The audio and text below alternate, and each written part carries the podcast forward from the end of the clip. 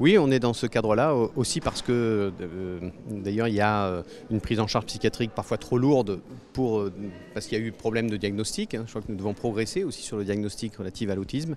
et puis parce que je crois qu'il y a beaucoup de travail encore à faire pour avoir une société où il y ait des lieux un peu de, retrait sensoriel, des, des lieux d'accueil qui permettent aux personnes atteintes de TSA de vivre mieux. Et je crois que nous y gagnerons tous, toutes et tous.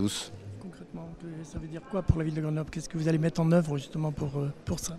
Eh ben, nous travaillons avec le milieu associatif hein, qui est très, euh, très dense. Ici, il y a beaucoup d'initiatives pour euh, aussi euh, mettre en lumière et accompagner des initiatives comme l'atypique. il y a évidemment des, classes d'inclusion scolaire, des, Ulysses, et puis le, budget participatif aussi qui a été, qui a choisi, les Grenobloises et les Grenoblois ont choisi un, projet pour l'accueil autistique.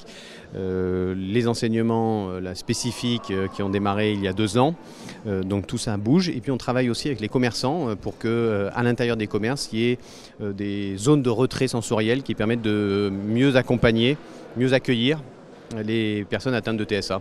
C'est aussi l'objet de ces journées. Ces journées, c'est permettre la sensibilisation du grand public à, ce trouble qui atteint quand même 1 à 1,5% de la population. Hein. donc c'est conséquent.